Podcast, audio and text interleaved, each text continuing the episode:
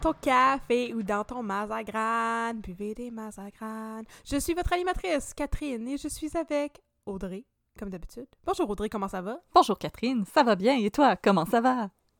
Ça va bien. Fait beau d'avoir. Non, fait pas beau, il fait comme 19 aujourd'hui, c'est lettre. Ben, il fait soleil, mais il fait 19, fait qu'on peut genre aller prendre une marche sans revenir puis devoir prendre une douche parce que notre linge est collé après nous. C'est vrai, par exemple. C'est vrai. Il y a toujours des. Un silver lining, hein. Il y a une petite, euh, une petite ligne d'argent, j'imagine. Je sais pas comment traduire cette expression-là. Fait qu'il y a ça, en tout cas. Et aujourd'hui, on vous parle de crime et de l'Église catholique. J'ai vraiment hâte. J'ai hâte d'entendre ton cas. J'ai vraiment très hâte. Là, j'ai l'impression que je full te décevoir puis que tu vas comme là, là, Audrey, on peut plus être amis, c'est fini, là. Euh, Ça m'étonnerait bien gros. Écoute, euh, j'en ai lu, j'ai j'ai lu ma my share de cas frustrants dans ma vie, puis euh, j'ai mon seuil de tolérance, c'est pas mal haut. Euh, aujourd'hui, on va parler de ça. Mais avant, on va vous parler d'un café. Yes? Yes, sir. Aujourd'hui, je vais vous parler du troisième et dernier café qu'on a pour l'instant de la part de notre sponsor, le Roasted Bean Box. Alors, le Roasted Bean Box, c'est un service d'abonnement de café personnalisé qui est personnalisé grâce à l'intelligence des données parce qu'à chaque mois, les abonnés du Roasted Bean Box peuvent évaluer les cafés qu'ils ont reçus, ce qui permet à l'entreprise de d'identifier leurs préférences et de leur offrir des cafés personnalisés à leur goût les mois suivants. C'est une entreprise qui est éco-responsable. C'est pourquoi ils opèrent selon un modèle ville à ville. Donc, le café qui est distribué dans la région de Montréal est aussi produit dans la région de Montréal. Mais pas produit, parce qu'on produit pas de café à Montréal. là. Je sais pas si vous C'est êtes... pas assez chaud. Étiez- Étiez-vous au courant de cette information-là? Est-ce qu'on vous apprend quelque chose? Donc, le café, il est torréfié à Montréal. Voilà. Fait que, euh, il est torréfié ici et distribué dans la grande région de Montréal. Pour l'instant, c'est un service qui est exclusif à la région de Montréal. Ce sont, les cafés du Roasted Bean Box sont aussi emballés dans des sacs qui sont 100% compostables et la compagnie encourage les clients et les clientes à réutiliser leur boîte d'expédition pour un dollar de rabais à chaque réutilisation. Et les Roasted Bean Box ont eu la gentillesse de nous offrir trois cafés pour qu'on puisse les boire et vous les faire découvrir.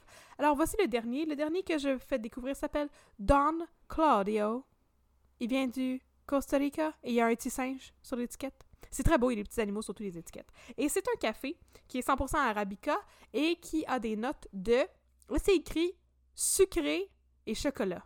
Fait que est-ce que c'est du chocolat sucré ou c'est juste sucré puis du chocolat? Je sais pas, mais en tout cas, ça goûte le chocolat et aussi le melon et les oranges. qu'est-ce que ça goûte, le sucré tu sais? Peut-être comme manger un cube de sucre. Ah, Mais dans tous les cas, c'est un, c'est un bon café qui est bien foncé, bien robuste, pas trop amer, pas trop acide, très très très délicat et très crémeux quand on rajoute du lait dedans. Le goût, c'est vraiment exceptionnel. C'est un café d'une grande qualité que moi j'ai beaucoup apprécié, surtout parce que je le dis tout le temps, moi je bois mon café avec du lait. Je suis faible de même. Non mais moi je prends pas ça, le café noir. Vous c'est êtes bien collé. vous êtes trop fort pour moi! Fait que euh, mon petit euh, C'est moi, je bois mon café noir comme mon âme. mon petit Don Claudio que je prends avec assez de lait pour qu'il soit la couleur de ma peau, écoute, c'était délectable. Alors on remercie encore le Roasted Bean Box de nous avoir offert ce café et on espère que à la maison, chers auditeurs, vous allez être intéressés par les services du Roasted Bean Box et que vous allez commander de leur délectable café. Donc voilà. Maintenant, on peut passer aux choses sérieuses. Yes, sir. Yes sir. Yes sir, partner. On passe pas tout de suite aux deux minutes de babine, mais je t'appelle partner pareil. Mais on est des partners, toi puis moi. On est des partenaires pareils. Dans la vie et dans le podcast. Dans, dans la vie et dans la création. Alors, de quoi tu vas nous parler aujourd'hui? Alors, aujourd'hui, j'ai décidé de faire un cas historique parce que je me suis rendu compte que ça faisait un petit peu longtemps qu'on n'en avait pas fait. Ah Et je pense que les gens aiment bien les histoires de dans le temps, comment ça se passait dans le, dans le bon vieux temps. Dans le bon vieux temps, Temps, ça, se passait de même. Ça, se passait de même dans, le bon, bon vieux, temps. Oui. Alors, aujourd'hui, j'ai décidé de m'intéresser à l'affaire Delorme. Ah! où Un prêtre a été accusé d'avoir assassiné son propre frère. Mais voyons, c'est impossible. Jamais personne n'a tué son propre frère. Il n'y a pas ça dans la Bible. Ça n'est jamais arrivé. C'est du jamais vu. J'ai jamais entendu parler d'une histoire pareille. Non. Alors, c'est un cas qui a vraiment marqué l'histoire du Québec. En fait, c'est même un euh, procès qui est encore étudié euh, pour euh, les gens qui étudient pour faire le barreau, Pour vrai? Parce que ça a été tellement marquant dans l'histoire du Québec. Et maintenant, je vais vous nommer mes sources. Alors, le blog de la BANQ. Le blog? Oui, ils ont un blog. Ben voyons, c'est bien le fun. Yes. Ah oui, la BANQ, euh, ils ont tout, tout, tout, tout, Y compris notre cœur. y compris notre cœur. La clé de notre cœur. oui. Il est là. Alors, le blog de la BANQ. Une entrevue à Radio-Canada de Isabelle Richer avec l'auteur Michel Viau. Nice. le site histoireduquebec.ca et une méchante poignée d'articles dans la presse parce que à l'époque du procès, la presse à tous les jours publiait tout ce qui s'était passé pendant le procès. C'était c'était très long Hey, je vous dis que c'était facile de faire du journaliste dans ce temps-là, pareil. et c'était vraiment juste retranscrire tout ce qui s'était passé pendant la journée. Il n'y avait pas vraiment de de travail euh, secondaire d'édition ou quoi que ce soit. Non, c'est ça. Pourquoi tu ferais ça du travail secondaire d'édition ou quoi que ce soit? Alors, nous allons commencer cette histoire. Je vais mettre un peu de crime historique dans votre café. Mhm. Je vais vous demander de m'accompagner dans le très vieux Montréal. Nous sommes le 7 janvier 1922. Oh, ben ça, c'est vieux, ça. Quand même vieux. Oui. Ah, il y avait de l'électricité, mais Il y avait peut-être déjà chez Schwartz. Peut-être. Who knows? Je me rappelle plus de la date de, du Schwartz. Mais bref, le 7 janvier 1922. Le corps de Raoul Delorme est découvert dans la neige sur un terrain vague du quartier Snowden à Montréal. Le jeune homme était alors âgé de 24 ans et poursuivait des études en commerce. Il était également le benjamin d'une famille aisée qui résidait sur la rue Saint-Hubert. Où Catherine et moi avons également déjà résidé. Mon Dieu, ça aurait pu nous arriver! Ça aurait pu nous arriver. Si seulement on avait vécu en 1922. Ah. Et si seulement on avait été des prêtres. Ah oui, aussi. Ou des étudiants en commerce. Aucune de ces choses. Deux choses très improbables parce que nous sommes des femmes. Et comme dans la chanson de Diane Tell, quand on est femme, on ne fait pas ces choses-là. Non. Je me rappelle pas beaucoup des paroles de cette chanson, je la trouve très plate. Pardon les fans de Diane Tell. Mais là, pour donner plus de contexte à notre histoire, il faut retourner en 1916. Le patriarche de la famille Delorme décède et lègue ses biens de manière très inégale entre ses quatre enfants. Si Raoul reçoit la quasi-totalité de l'héritage, ses deux demi-sœurs, Lily et Florence, ne reçoivent que des miettes, et son frère aîné, Adélard, un prêtre catholique aumônier de l'assistance publique, ne reçoit absolument rien. Non, mais c'est un prêtre, il a pas besoin. Hey, c'est plus facile pour un chameau de passer par le chat d'une aiguille. Vous connaissez cette histoire-là? Oui. Bon, que ça. pour un riche d'entrer au royaume de Dieu. Fait que, il avait bien fait, chose de l'homme, de pas donner d'argent à son fils qui est un aumônier. Voilà. Mais je pense que Adélard Delorme y avait skippé ce bout-là de la Bible. Ah, c'est possible. Mais c'est dommage bizarre qu'il s'appelle Adélard Delorme. Delard Ouais. Delorme. On dirait une sorte d'allitération, hein? Oui. Ce serait comme s'appeler, euh, je sais pas. Je, je trouve une comparaison. Comme si je m'appelais Coco Côté. C'est fini, c'est ton nouveau surnom à partir de maintenant. Taco Côté! Taco, ce serait bien aussi. Oh! Je suis d'accord. Taco- Côté. quasiment inversé. Ouais, ok, fait que Dollar de l'orme, il était. Adélard Delorme ne reçoit absolument rien suite à la- au décès de son père. Et il était-tu content de ça? Ben, en fait, malgré le fait qu'il a été déshérité par son papa, Adélard va être en charge d'administrer la fortune dont son frère cadet a hérité. Et ça, dans le jargon légal, on appelle ça un dick move. C'est un peu comme si, euh, merci, t'as aidé à préparer le gâteau et maintenant tu peux le sniffer pendant que ton frère le mange au grand complet. Tu vas le surveiller pendant que ton frère le mange, c'est ça?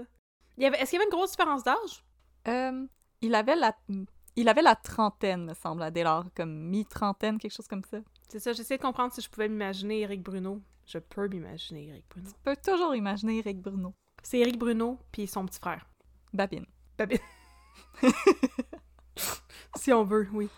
Timothée Chalamet. J'allais dire ça! Mais là, maintenant, entre en scène le sergent détective Georges Farah-Lajoie, qui sera mis en charge de l'enquête. What a nice name. Oui, On aime les noms, nous autres. à l'époque, Farah-Lajoie était sans doute le détective le plus célèbre du Québec. Né en 1876 dans la paroisse de Bab el-Moussala, à Damas, en Syrie, Farah avait étudié au séminaire des Pères Blancs de Sainte-Anne de Jérusalem pour compléter des études qui devaient le mener à la prêtrise. Décidant qu'il ne voulait pas devenir prêtre, il quitte le séminaire à l'âge de 18 ans et se fait engager comme cuisinier sur un bateau et se retrouve éventuellement à New York, où il effectue divers métiers. C'est là qu'il fera la, con- la rencontre d'un compatriote syrien qui va lui recommander de se rendre à Montréal, où il y avait à l'époque une importante communauté de Syriens et de Libanais chrétiens, qui parlaient aussi en français. En 1906, Farah Lajoie devient policier pour la ville de Montréal et son matricule est le 62. C'est un tout petit chiffre. Il n'y avait pas beaucoup de policiers à l'époque. Non. Oui, c'est ça. Je suis numéro 62. Wow! Je suis numéro 9. Oh my god. Mais je trouve qu'il y a un- vraiment un, un gros bond là, entre euh, devenir un prêtre puis devenir un détective. là. Je comprends pas trop pourquoi il a voulu faire ça, mais tant mieux pour lui. Écoute, euh, la vie, on sait jamais où ça peut nous mener. La vie, la vie. Et euh, fait que là, pour euh, Farah Lajoie, tu peux t'imaginer Oscar Isaac. Si ça te le tente, je t'en empêche pas. Nice. C'est pas la bonne origine, mais c'est correct. En 1910, Farah Lajoie est promue à titre de détective à la Sûreté de Montréal. Son professionnalisme, son impressionnante maîtrise de cinq langues, le français, l'anglais, le syrien, l'espagnol et l'italien, et ses divers actes de bravoure régulièrement rapportés dans les journaux. Par exemple, on raconte qu'un jour, il a sauvé une fillette qui avait failli être broyée sous les roues d'un tramway à l'angle des rues Baudry et Ontario. On Oh. fait de lui un véritable héros dans la conscience populaire. Wow! C'est bien le fun. Puis euh, Farah Lajoie, il a vraiment l'air d'être un personnage assez, euh, assez intéressant.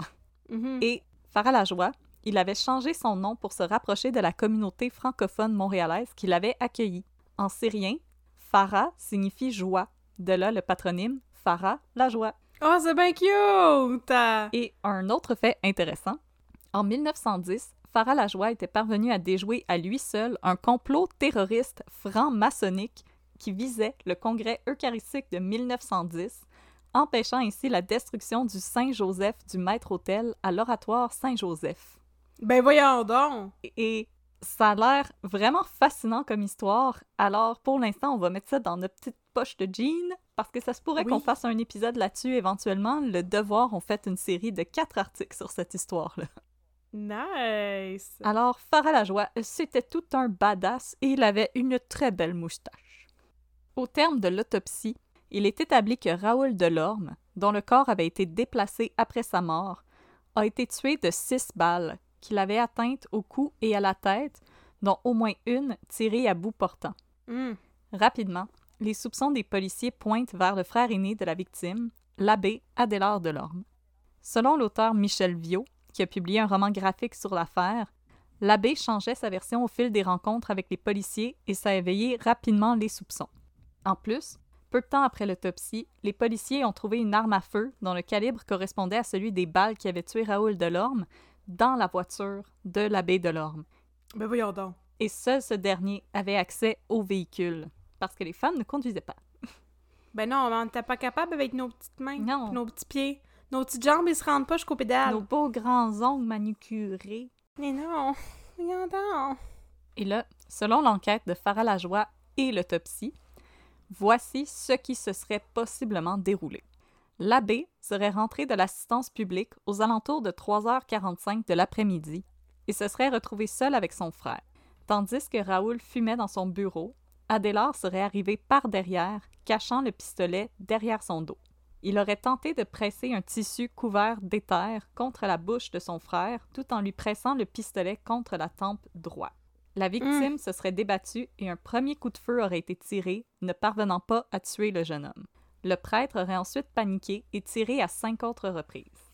Quatre de ces coups se sont logés dans le- la joue et le menton de Raoul, et le canon se trouvait si proche du visage que la peau a été brûlée. Ah! Adélard se serait ensuite affairé à dissimuler le corps dans sa voiture située dans le garage de la maison de l'Orme, agissant rapidement avant que ses sœurs ne rentrent pour le souper. Chose importante à savoir, seul Adélard possédait les clés du garage de la maison puisque ses sœurs ne possédaient pas de véhicule. Ils ont pas de voiture, pourquoi ils donnaient les clés? Ben Hein? hein? Qu'est-ce que tu irais faire là? Hein? Hein? Tu veux te Ouais. partir un band de rock de garage? Ça se fait pas, ça, madame. Non, c'est Satan qui fait de la musique. Après avoir dissimulé le corps, le prêtre se serait arrangé pour accumuler les alibis.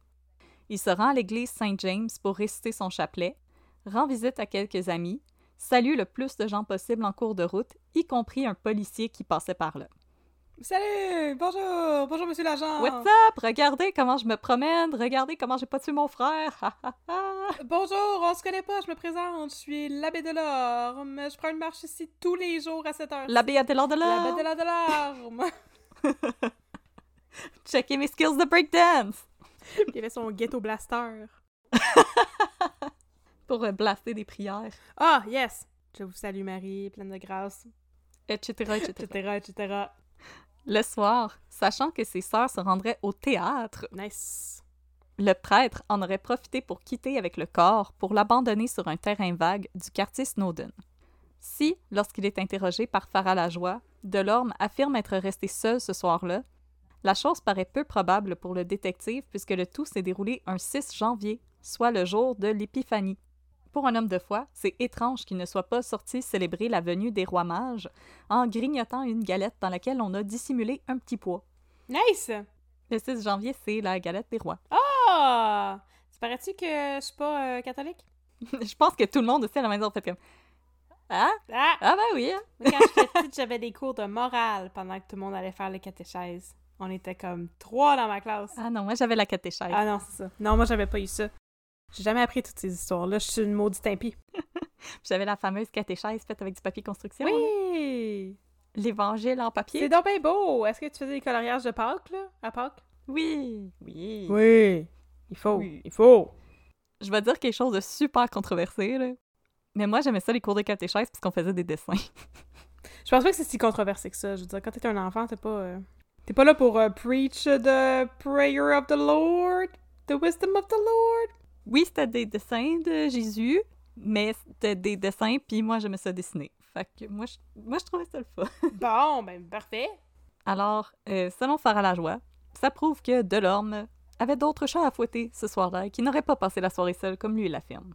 Mais là, Adélard Delorme, il se défend. Il dit qu'il sait rien, il dit qu'il a rien vu. Euh, il va célébrer la messe de Requiem pour son frère cadet avec une ferveur qui va surprendre l'assistance. Fait que j'imagine qu'il y avait de la pyrotechnie, là. Puis il y avait des chants liturgiques qui jouaient, Yes, sir. Très qui fort. blastait. qui blastaient. Euh, L'abbé va essayer de revêtir les apparences d'un frère éploré, Mais l'assurance vie qu'il avait contractée pour son frère pour la modique somme de 25 000 une semaine avant le décès de celui-ci ne passe pas exactement inaperçu aux yeux des policiers. Hum. Malgré la désapprobation de l'Église catholique qui fait clairement savoir aux enquêteurs qu'il n'est pas convenable de s'en prendre à un membre du clergé, Mm. l'enquête se poursuit et révèle qu'en plus de la prime d'assurance vie, Adélard avait rédigé un faux testament au nom de Raoul la veille de son décès Ben voyons donc. et dans ce testament, Raoul désignait Adélard comme unique héritier de tous ses biens. Alors, je me désigne... non, je désigne Adélard comme bénéficiaire de... Ben voyons donc! C'est moi où il a mal fait ses affaires? Parce qu'il était vraiment blood. Mon grand frère euh, d'Adèle, je l'ai toujours aimé. C'est le meilleur. Mais voyons donc! Mais C'est il- le plus fort. C'est donc bien mal fait. Là, il s'est... Il s'est... Pour vrai, là. Il s'est fendu en quatre. Comme les cheveux. Pour se faire plein d'alibi. Mais il a pas pensé que c'était l'épiphanie puis qu'il était pas censé être chez eux ce soir-là. C'est bien mal fait. Il est bien tweet. Mais je pense que tu vas bientôt comprendre pourquoi que il, il a peut-être pas pensé à toutes ces affaires, mais que bah, c'est pas si grave que ça. Pourquoi il était tweet de même? Ok, parfait. Maintenant, j'aimerais juste faire une petite parenthèse sur l'intimidation dont a été victime la police de Montréal au cours de l'enquête. En entrevue avec Radio-Canada, Michel Viau explique que le statut d'homme religieux dont bénéficiait Adélard Delorme faisait de lui un homme intouchable dans le Québec des années 20. Pour sa part, Georges Paralajoie, qui avait autrefois été vu comme un héros national, était maintenant un étranger qui menaçait une institution qui régnait sur le Québec. Farah Lajoie s'est donc vu devenir la victime de nombreuses attaques racistes, et dans les journaux de l'époque, on l'accusait de vouloir, et je cite, manger du curé. What? Oh oui. Ok. Un journal de l'époque, L'Autorité, ira même jusqu'à publier un texte accusant le détective d'avoir reçu 25 000 de la part d'un groupe de francs-maçons pour traîner l'abbé Delorme en cours et qu'il recevrait un autre 25 000 de ce même groupe s'il parvenait à envoyer le prêtre à l'échafaud. Wow. Et non, ils avaient absolument aucune source. c'est le début des fake news. Ouf. Mais Farah Lajoie, qui était un professionnel, est demeuré de glace face à ces accusations et a continué de préparer son cas. Nice. Autre que Farah Lajoie, il y a les épouses des autres enquêteurs du service de police qui auraient reçu des visites des collègues d'Adélard Delorme et qui les encourageaient à quitter leur mari, puisque si ceux-ci se retournaient contre l'Église comme ça, c'était parce qu'ils étaient des hommes dépravés. Ben voyons donc. Moi, j'aime ça, les prêtres qui donnent des conseils de mariage, là, tu sais. J'espère qu'ils ont pas cru ça, là. Euh, j'ai pas eu plus d'informations là-dessus, mais voilà. Et dans les églises et les écoles, on demandait aux fidèles de prier pour que cesse la persécution dont était victime le pauvre abbé Delorme. Mon Dieu, big if true. Tabarnouche. Ok, les enfants, on va prier pour que l'abbé Delorme soit libéré. Il a pas tué son frère, c'est pas vrai. Non, c'est ça. Il- tout semble pointer dans cette direction-là, mais c'est juste euh, une illusion d'optique. C'est des fake news. C'est des fake news. Toujours pour tenter d'éloigner les soupçons, Adélard promet une récompense de 10 000 qui était une somme immense pour l'époque, Ben oui, mais hein. pour quiconque pourrait fournir de l'information qui permettrait de mener à l'arrestation du meurtrier de son frère Raoul. OK. Par la suite, il va même aller jusqu'à tenter de plaider sa cause auprès du premier ministre du Québec, Louis-Alexandre Tachereau, Celui, dont on avait fait la connaissance avec l'affaire celui du boulevard, ben on peut plus en parler parce qu'apparemment ce joke-là est pas drôle. Fait que voilà! On la fera On plus. la fera. Vous l'avez plus? Vous l'aurez plus, ce joke-là? Hein? Ah, on la remet dans notre petite poche de jean. Vous la verrez Non. plus. Ah. Mais là, malgré l'Église, malgré l'Église catholique qui lui faisait des gros Oui. yeux, et grâce à l'enquête remarquable de Farah Lajoie, Tachereau a décidé de porter l'affaire devant le Conseil des ministres et va ordonner l'arrestation de l'abbé Delorme. Il a pas l'air cool, faire à la joie. Il a l'air ben blood, lui, pour vrai. Il s'en foutait que t'étais sur son dos. Il y avait d'autres affaires à faire. Et là, je sais que vous allez être surpris et surprise quand je vais vous dire ça, mais l'affaire, elle sera pas réglée rapidement. Tu m'étonnes. Le tout... le tout premier procès de l'abbé Delorme va s'étendre du 15 au 30 juin 1922. OK. Les avocats de Delorme, Maître Monet et Filion, décident que leur client ne témoignera pas et tentent plutôt de plaider l'acquittement en raison d'aliénation mentale. Non, pas l'aliénation mentale. Yes, sir! Oh, Boom, flip it! boom flip it. Mais. Oui. Pourquoi? Je suis tellement confuse. Pourquoi? Il a, déjà- il a jamais donné de signe comme quoi il y avait de l'aliénation mentale. Oh, attends, j'y arrive! Ah, ok, ok. Au terme du procès, l'abbé Delorme est déclaré inapte à subir son procès en raison d'une dégénérescence mentale héréditaire. Dans un article de la presse qui était paru à l'époque et qui est disponible sur la BNQ numérique si vous voulez voir des messieurs avec des maudites belles moustaches, on apprend que la mère d'Adélard et Raoul, Eugénie Grenier, avait été internée à l'hôpital Saint-Jean-de-Dieu en 1891 pour cause de Vessanie, dont elle serait éventuellement décédée. C'est quoi ça? Selon mes recherches, la Vessanie serait un trouble de l'esprit faible. Quoi? Alors, si je me fie au si je me fie au témoignage de la tante d'Adélard et sœur d'Eugénie, elle parlait de sa sœur comme souffrant d'immobilité et d'indifférence suite à son mariage à M. Delorme à l'âge de 17 ans. Donc, on disait qu'elle passait de longues journées dans son lit à fixer un point sur un mur. Alors, je pense que Madame Delorme, en termes d'aujourd'hui, elle souffrait de dépression. Voyons, bien- c'est bien inquiétant. J'aime pas ça, je me sens pas bien. Non, mais. ben oui, ben je veux dire, elle a peut-être été possiblement très, très euh, fortement euh, abusée par son mari, là. C'est aussi possible, c'était la, c'était la deuxième femme de M. Delorme. Mais c'est tout ça, ça commence direct après son mariage, c'est ça? Elle était beaucoup plus jeune que lui. Et Monsieur Delorme, j'ai pas vraiment trouvé d'informations, mais il avait pas l'air d'une d'une bonne personne. Ouais, mais dans ce temps-là, la notion de consentement était bien différente aussi, là. Exactement. Donc, euh, moi, j'ai l'impression que Madame Delorme, elle a vécu une vie pas particulièrement le fun. Mais c'est ça, s'il y avait du monde qui se forçait sur moi euh, soir après soir, moi aussi j'aurais le goût de me coucher puis juste regarder un point dans le mur, là. Oh, pauvre madame. C'est quoi le rapport avec Adélard, hein? J'ai hâte de le savoir. Exactement. Puis si c'est euh, justement ce qu'on pense que Madame Delorme était victime d'abus et que, ben, elle faisait une dépression à cause de ça, ben, je veux dire, c'est pas... Je pense pas qu'elle aurait transmis ça à ses fils. Euh, C'est plus euh, elle qui subissait. Mais à l'époque, on comprenait pas encore très bien les troubles de santé mentale, donc... Non. Effectivement. Oh, ça me rend triste, ça. D'accord. Mais pendant son procès préliminaire, Adélard Delorme était accompagné par un docteur de la prison de Montréal qui se rendait régulièrement dans le box des accusés pour prendre le pouls de M. Delorme et s'assurer que celui-ci allait toujours bien. Alors il lui prenait la main puis il lui demandait Est-ce que ça va bien? Est-ce que ça va bien? Est-ce que tu es correct Give me a break, Esti. Ok, oui.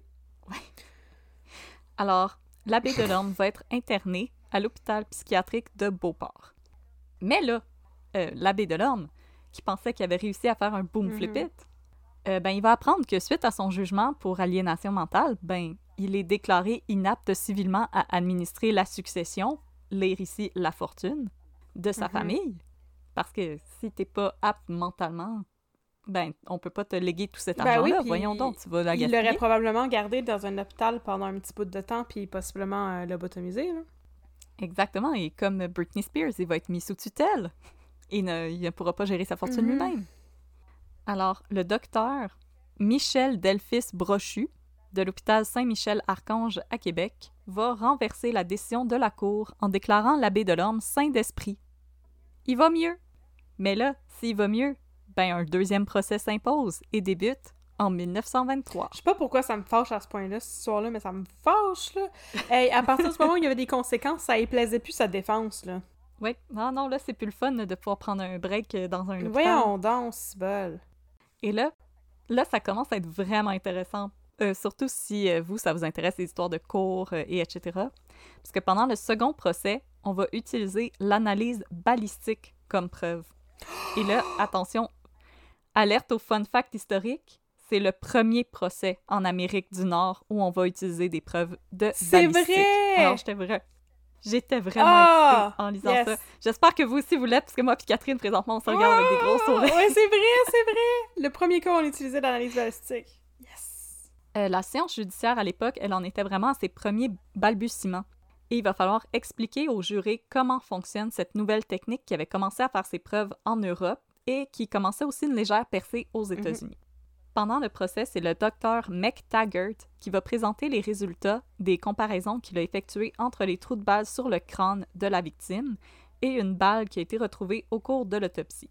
On va également appeler l'armurier Haynes à témoigner, soit celui qui avait vendu un pistolet Bayard à l'abbé Mm. Delorme. Celui-ci va examiner les balles tirées par deux pistolets Bayard de calibre 25 et son témoignage va permettre de révéler que les deux pistolets laissent des rayures similaires visibles à l'œil nu, mais que la balle tirée avec le pistolet de Delorme laisse une strie distincte, probablement causée par un défaut présent à l'intérieur du canon Oh, du pistolet. nice! Oh mon dieu, c'est tellement intéressant. OK. Et là, autre nouveauté pendant le deuxième procès, le détective Farah Lajoie va utiliser une maquette démontable en bois qui reproduit les pièces de la maison Delorme pour présenter les lieux du crime au jury. Nice! Alors, à l'aide de la maquette, le détective raconte sa première visite à l'abbé Delorme sur la rue Saint-Hubert et relate les conversations qu'il a eues avec le prêtre. Et là, si, comme moi puis Catherine, vous êtes vraiment énervés, bien entendu, on va mettre une photo sur nos réseaux sociaux puisque la maquette existe Mmh. encore. Elle fait présentement partie de la collection du Musée de la civilisation à Québec, Eh! où on sait que beaucoup de gens nous écoutent. Bonjour les gens de Québec, on vous aime. Allô, la capitale. Par contre, je sais pas, je sais pas si elle est juste dans leurs archives ou si elle est euh, disponible pour être vue en tant que telle sur le plancher, mais on peut la voir en photo sur internet et elle est vraiment bien faite. C'est vraiment une belle maquette en bois. Il y aurait pas botché ça, Monsieur Farah Lajoie. Non, non, non, Il non, fait non, non, confiance. Non, non, non, il fait confiance. non. Un monsieur avec une belle moustache de même, là, Ouais. ça coupe pas les coins ronds. Non. Mais là, aussi intéressant que ça a de l'air, au terme du procès, 10 jurés contre 2 déclarent l'abbé de l'homme coupable. Donc ça nous mène à un troisième procès, Pourquoi? parce que c'est c'est pas unanime. Ça prend l'unanimité? Je pense parce que ça dit 10 contre 2, puis ils sont retournés en procès. C'est peut-être à cause de la peine de mort. Ah, peut-être, ouais. hein. Mhm. Ouais, à l'époque, c'est la peine de mort. Yes. Yé, la peine de mort! Ok, non, non, la peine. Non, pas yé. Vraiment pas yé. Vraiment pas yé, la peine de mort. Non, c'est vrai, la peine de mort, ça finit en 65. Une affaire de même, ouais. 67. Dans les 60. Très récent. Hein? Et là, on arrive à un troisième procès. Et cette fois-ci, on va faire affaire à Wilfrid de Rome.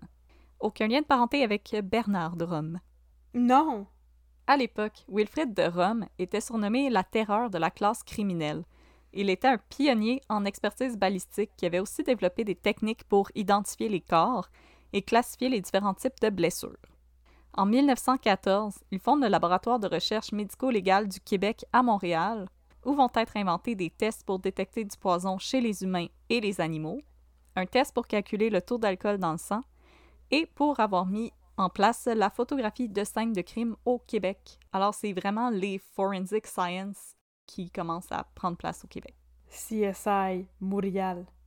Et le laboratoire, il existe encore. De nos jours, il est situé dans un bâtiment de la Sûreté du Québec qui a été nommé en l'honneur de Monsieur Wilfrid de Rome. Yay! Fun! Pendant le troisième procès, on va faire appel à Monsieur de Rome, à titre d'expert en balistique. Et celui-ci va employer une technique encore nouvelle à l'époque qui est nommée le roulement de balles. Nice! C'est une technique qu'il avait apprise à Paris. Paris a la clé de... du roulement de balle. La technique, elle est assez simple. En gros, elle consiste à rouler une balle sur du papier carbone pour que soient imprimés les défauts qui pourraient s'y retrouver.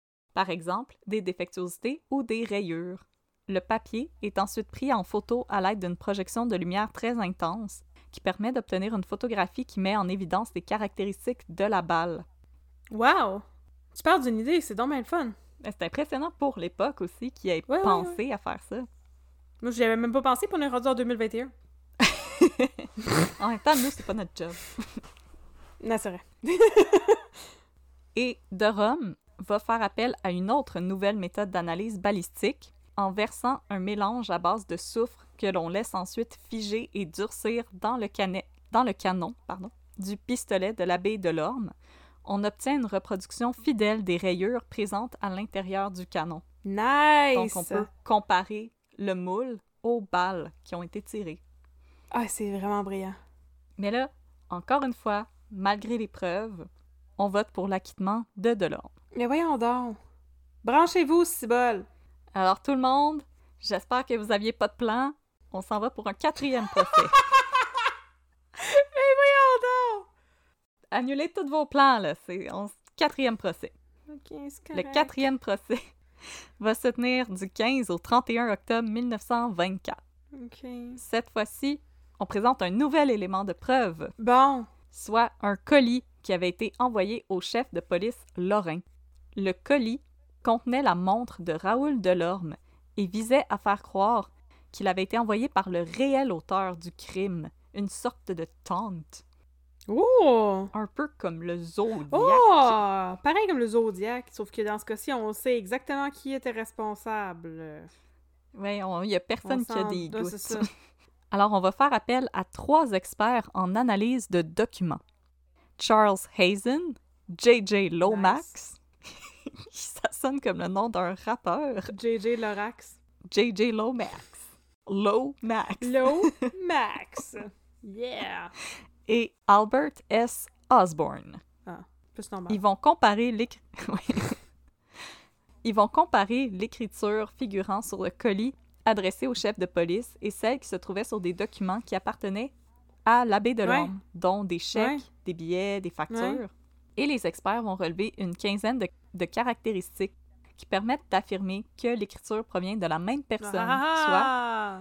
Adélard de l'Orme. Yeah! Et là, avec toutes ces preuves accablantes, Oui! Oui! est-ce que tu veux deviner? Il a enfin été envoyé en prison, le maudit. Les jurés ne parviennent toujours pas à se mettre d'accord sur l'innocence ou la culpabilité d'Adélard Delorme, et celui-ci sera finalement déclaré non coupable et remis en liberté une fois pour toutes à l'automne 1924. Ben voyons donc! Aussitôt libéré, le prêtre recouvre tous ses biens, y compris la fortune que lui avait, ouvre les guillemets, légué, ferme les guillemets, son frère avant sa mort, en plus de la prime d'assurance qu'il avait prise sur la vie de ce dernier, et il va continuer d'exercer son ministère à Montréal jusqu'à sa mort. Il n'y aura aucune suite Ben voyons donc. dans l'enquête sur la mort de Raoul Delorme. Maudit Rick Bruno à la marde. Et là, J'en reviens pas. J'en reviens pas. mais là, si vous êtes déprimé Ouais. à la maison, Oui, je le suis, moi. le détective Farah Lajoie va devoir quitter la police en 1927, dû aux répercussions de l'enquête, tant sur lui que sur sa famille. Pour vrai? Il n'aura plus jamais le même respect qu'il avait eu à l'époque. Il va tenter de publier un ouvrage qui contient ses conclusions suite à l'affaire, My Version of the Delorme Case, qui est disponible sur Internet si jamais ça vous intéresse. L'ouvrage a été interdit de publication au Québec et n'a été distribué qu'en Ontario. Hmm. Et c'est ainsi que se termine cette histoire. Ben voyons, tu me tu... Mais là, Qui n'a pas tué son frère. Je sais même pas de quoi vous parlez. mais pauvre Monsieur Lajoie. J'en reviens, j'en reviens juste pas. Fait que c'est- c'est surtout parce qu'il était un prêtre qui avait de l'opinion du public de son bord, là, mettons. Exactement. Les gens disaient mais je peux pas envoyer un prêtre en prison, je vais me ramasser en enfer. Ouf! C'est déprimant comme histoire. Les gens avaient très peur de Ah, de l'Église. à l'époque euh, l'Église contrôlait pas mal tout. Il n'y avait, pas eu la Révolution tranquille encore, donc euh, Non, non, il n'y avait non. pas encore de séparation entre l'État et l'Église. L'Église Non. était hyper puissante. Euh, L'Église, c'était, c'était une véritable pieuvre qui avait ses tentacules partout. Là. Elle contrôlait absolument tout. Ben oui, mais là, c'est parce que Dude, là, je comprends là, que l'Église est puissante, sauf que tu peux pas juste faire semblant que t'es fou pour pas te faire accuser du meurtre de ton frère, puis après ça, changer d'idée, puis après ça, échapper à la justice trois fois. Ça se peut pas, là. Je peux pas craire. Ah non, je lisais, puis c'était c'était tellement frustrant parce que justement, quand il a plaidé l'aliénation mentale, il n'y avait aucune preuve autre que sa mère, mais déjà ce qu'on décrivait de sa mère, lui a pas montré des symptômes similaires. Ça n'a pas rapport pantoute. Hey, je suis fâchée. Puis je veux dire, oui, euh, les problèmes de santé mentale peuvent être héréditaires. Dans une famille, il peut avoir un historique. Mais dans ce cas-ci, je pense qu'on a plus affaire à une, à une femme qui a été mise dans une situation dans laquelle elle ne voulait pas être. Mhm. Et je ne pense pas que c'était un cas d'hérédité. euh. Puis je veux dire, le, le prêtre, là, avec son, son médecin qui le suivait, puis qui lui demandait s'il était correct, puis à la seconde où il a appris qu'il pouvait plus toucher à sa fortune, que « Oh là, là, non, là, maintenant je me sens mieux, euh, Tigidou Lailai, je peux m'en aller. Ben voyons donc. » En lui-même, c'est une preuve. C'est, on est vraiment Ouais. dans le contraire des cas où est-ce que les personnes ont été déclarées coupables avec des preuves très, très, très circonstancielles. Et ici, on a l'analyse de son pistolet et des balles qui ont été trouvées dans la tête de son frère. Et il a réussi à retourner chez lui, pas de trouble. Ouais, mais c'est peut-être juste parce que... C'est peut-être juste parce que je suis une méga impie, mais j'y crois pas pantoute. J'y crois pas non plus. J'y crois pas du On tout! te croit pas, Monsieur Delorme! Non! Oh my god. Ok, merci beaucoup, Audrey, pour ce cas. Old-timey et frustrant. C'est vrai, c'est le premier cas de, de balistique euh, qui a été utilisé comme preuve en cours. Yep, C'est pour ça que c'est encore marquant dans l'histoire euh, de la justice Ouais. au Québec. Ah, effectivement. hein. Justice qui n'a pas vraiment été rendue, selon moi, mais peu importe. Non, c'est ça. Là, j'ai vu sur, euh, sur Wikipédia, on en apprend des affaires sur Wikipédia, que le cher euh, Georges Faralajoie, il a été enterré au cimetière euh, Notre-Dame-des-Neiges, à Côte-des-Neiges. Et il y a aussi à ce cimetière-là plein d'autres gens célèbres, dont James John Edmund Guérin, le médecin légiste du cas de Mary Gallagher. On devrait aller faire un, une, une- un pèlerinage là-bas à un moment donné. On devrait organiser une visite guidée. On devrait organiser une visite guidée où est-ce qu'on fait le tour de toutes les personnalités historiques qui sont mortes puis qui ont été enterrées là-bas puis qui ont rapport avec nos cas. Est-ce que ça vous intéresserait? Dites-le nous. Un gmail.com. Un petit crème à gmail.com. On pourrait y aller le soir, on pourrait contacter le- le- les autorités du cimetière puis y aller la nuit. Avec des flashlights, puis après on va pouvoir jouer à la tag flashlight. Vive dans la nuit. Ouais, aussi. Faut pas courir entre les tombes, c'est comme autour d'une piscine, on court pas. Non. Ok, merci beaucoup Audrey pour ce cas qui était vraiment frustrant. Je m'attendais pas à être frustrée de même, là, mais euh, c'est correct. Je, En plus, je t'avais mise en garde. Je sais que tu m'as mise en garde. Oh my god. En tout cas, je vais prendre un petit café puis ça va bien aller. Merci beaucoup pour ce cas. Et merci, chers auditeurs, chères auditrices, d'avoir été avec nous. On vous aime. Comme d'habitude. Non, mais euh, merci beaucoup pour euh, votre soutien et vos interactions sur les différentes euh, plateformes sociales. Ça fait un petit peu qu'on n'a pas fait la petite annonce. Fait que si vous nous aimez bien, écrivez-nous pour nous le dire, un peu crime@gmail.com. Sinon, vous pouvez nous suivre sur les réseaux sociaux. On est sur Facebook à un peu de crime et sur Instagram à un peu de crime dans ton café. Et un jour, dans un avenir prochain, nous allons avoir, je l'annonce déjà, un Patreon. Où est-ce que vous, vous allez avoir la possibilité de nous encourager en nous faisant des dons monétaires et aussi en vous procurant de la marchandise, un peu de crime sur laquelle on travaille très activement. Ça se concrétise de plus en plus. Alors, si vous aimez notre podcast, nous vous encourageons à nous suivre sur les réseaux sociaux, mais surtout à nous évaluer sur les différentes plateformes de streaming de podcasts parce que ça nous permet de gagner en visibilité et nous autres, on veut devenir aussi populaire que le euh, Joe Rogan Experience, au moins. Yes, sir. Yes, sir. Ce serait ça notre objectif. Fait que pour ça, ben, ça nous prend euh, des évaluations. Vous n'avez pas besoin de nous évaluer à 5 étoiles tout le temps. C'est correct. Si vous nous aimez pas, mettez-nous juste une étoile. Mais évaluez-nous. Parlez-en bien, parlez-en mal, mais parlez-en. Puis ça, ça va nous donner la visibilité et aider des gens à découvrir notre podcast et tous nos efforts. Alors, on vous remercie d'avoir été là et on se retrouve la semaine prochaine pour un autre cas. Et si vous êtes intéressé par les histoires sordides du District 31, on va vous conter de nouvelles aventures dans les deux minutes de Babine.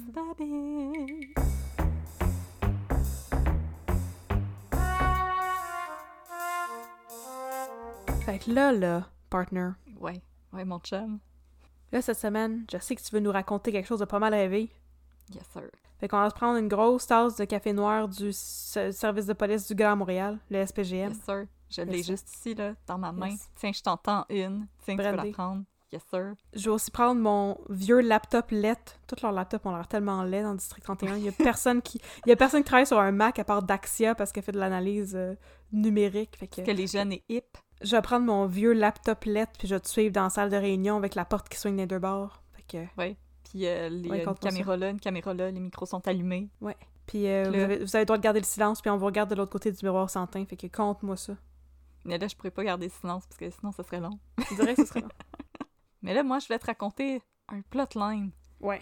de Laurent Cloutier, qu'on aime bien, Laurent Cloutier. C'est comme le- l'espèce de de- d'agent chaotique. C'est l'agent du chaos. Ouais, ouais, ouais. C'est l'agent du chaos dans District 31. On sait jamais vraiment comme de quel bord qu'il joue. Mhm. Mais là, dans cet épisode-là, là, Laurent Cloutier il s'est fait pogner à son propre jeu. Mm. Parce qu'il y a un jeune pirate informatique qui essayait de faire de l'écoute électronique sur Laurent Cloutier. Ben voyons donc! Ben oui, c'était pour avoir du dirt sur le 31. Tu pour les blackmail. Mhm. Mais Laurent, là, il est pas né de la dernière pluie. Non. Fait que Laurent Cloutier, il faisait de l'écoute électronique chez le d'autre parce qu'il s'en est rendu compte. Ben voyons donc! Il en faisait... av- avant, que, avant que le gars il commence à faire de l'écoute électronique, Laurent Cloutier en faisait chez lui? Non, il s'en est rendu compte. Fait que là, il a commencé à faire de l'écoute électronique Ben voyons chez donc. le gars. Ben voyons C'était comme, c'était comme l'écouteur écouté. Ouais, l'arroseur arrosé. Exactement. Fait que là, Laurent Cloutier, l'arroseur arrosé, l'écouteur écouté, Mhm. quand il a eu assez de dirt, il a convié le jeune homme à un rendez-vous dans un bar, tu sais, c'est tout le temps ce qu'ils font là, dans le District 31 quand Ouais. ils veulent se parler dans le casse, Ouais. où ils vont bruncher, mais Laurent Cloutier, lui, il est plus bière. Tu sais, lui, la wish, euh, il a de la misère à digérer. Ouais, c'est ça. Il boit de la bière puis il tire le monde d'un pied. C'est ça. Mhm. Mais là, lui, ce qu'il savait pas, parce que, tu sais, il faisait juste de l'écoute électronique chez le gars, là, il l'a pas vu. Mais là, quand il l'a vu, il a su qu'il y avait pas juste du dirt sur lui, il y avait aussi son cœur. Il y avait aussi le cœur de Laurent Cloutier. Ah, ils avaient le cœur un de l'autre. Oh my god. Mais pourquoi il faisait ça, le gars? D'où est-ce qu'il venait? C'était-tu un criminel de carrière? C'était-tu un truand? Non, c'est un criminel en devenir. Il voulait du dirt sur le 31. Ben voyons donc. Mais là, après Ouais. une conversation tendue où est-ce que Laurent Cloutier, il a dit d'arrêter d'écouter la police, c'est pas Ouais. correct, on fait pas ça, ces affaires-là. Non. Mais là, il a dit « Suis-moi en arrière! » Puis là, moi, j'étais comme « Oh mon Dieu, Laurent Cloutier va le tirer dans le pied, Ben ça n'a pas d'allure! Ou dans la face, on sait jamais. » Mais là, là, je suis tombée des nues, parce qu'il l'a pas tiré dans le pied, il l'a frenché. Ben voyons donc. Hey, moi, je savais pas là, que Luc Dion il était progressiste de même, mais oui, toi. De la bisexualité à TV, toi. Hey, Voyons en donc. Radio Cannes, Hey. je te le dis. Des vrais pionniers. Fait que là, ils se sont frenchés. Puis là, ils se séparent. Mais la caméra, elle, a continué de fixer un container. Puis là, du container est sorti un jeune homme aux airs de petit bum qui avait un sourire satisfait. Il a plongé la main dans sa poche de blouson, puis il a sorti une petite enregistreuse. Ben voyons donc! Fait que c'est encore de l'écoute! Mais il écoutait qui? Ben, il écoutait Laurent Cloutier Frencher l'autre petit bum. Mais c'est qui qui était ciblé là-dedans? Laurent Cloutier? Mon dieu! Ouais. Ah ben ouais, ouais, j'avoue que... C'est tout, un truand, euh, Laurent Cloutier. C'est un good guy, mais c'est un bad guy. Puis il y a bien du monde qui font de l'écoute électronique sur lui. Fait que là, il y a eu un cut. Puis là, c'était une nouvelle scène qui s'ouvrait sur le bureau du commandant Chiasson. Parce que là, là, il allait quitter le bureau, tu sais, sa journée est finie. Mhm, Mais là, quand il vient pour partir, son téléphone, il sonne. mhm. Puis on sait pas trop s'il reconnaît le numéro sur son écran. Puis là, quand il répond, il y a une voix rauque et masculine qui a dit « Attends pas, Laurent, pour souper. » Puis l'épisode a fini de même. Ben voyons donc! Hey, c'était malade! Il va-tu faire kidnapper? J'ai hâte de le savoir. je sais pas. Mais là, je sais pas non plus. En tout cas, C'est inquiétant. c'est inquiétant, mais en même temps, You Go You, euh, District 31. Ouais. Je trouvais ça un petit peu euh, comme du, euh, du vaudeville, là, que tout le monde fait de l'écoute électronique sur tout le monde, mais Ouais. je trouve ça intéressant, euh, Laurent Cloutier avec son petit amant. Mais moi, je pense qu'il fait juste ça pour euh, avoir plus de renseignements sur lui puis savoir c'est qui qui veut du dirt sur le District 31 puis est-ce que le jeune hacker de l'écoute électronique, il travaille pour quelqu'un de plus gros? Ouais. Ouais. Comme la mafia, Ouais. comme les patchés, One-Niners. C'est quoi leur nom? En tout cas, cette gang-là. eux autres, Les, les les. Sneakers. ouais, non, c'est les Sixers. Les One-Niners, c'est dans Les Six- Les. Sixers. Les Sixers. Les Sixers. Les Sixers. Moi, je les appelle les Snickers, mais en tout cas, eux autres. C'est un excellent nom. Fait que, hey, merci mon chum pour cette histoire-là. J'ai hâte de savoir euh, si le petit Ah, bum ça m'a il fait plaisir, travaillait pour euh, les Sixers. Pour les Sixers. Mhm. Les Sixers. Les Sexters. Les- C'est les Sixers du Grand Montréal. Yes, sir. C'est ça. Attention, ça coûte cher envoyer des messages textes, là, par exemple. Ouais, c'est ça. 15 cents à chaque fois. 15 cents de minute, mais à un moment donné, ça monte. mais paraîtrait un moment donné, t'as une minute gratuite, par exemple. Ah ouais, fun. nice. Ouais. Tu sais, quand tu te sens tout seul, là, tu peux appeler les Sexters.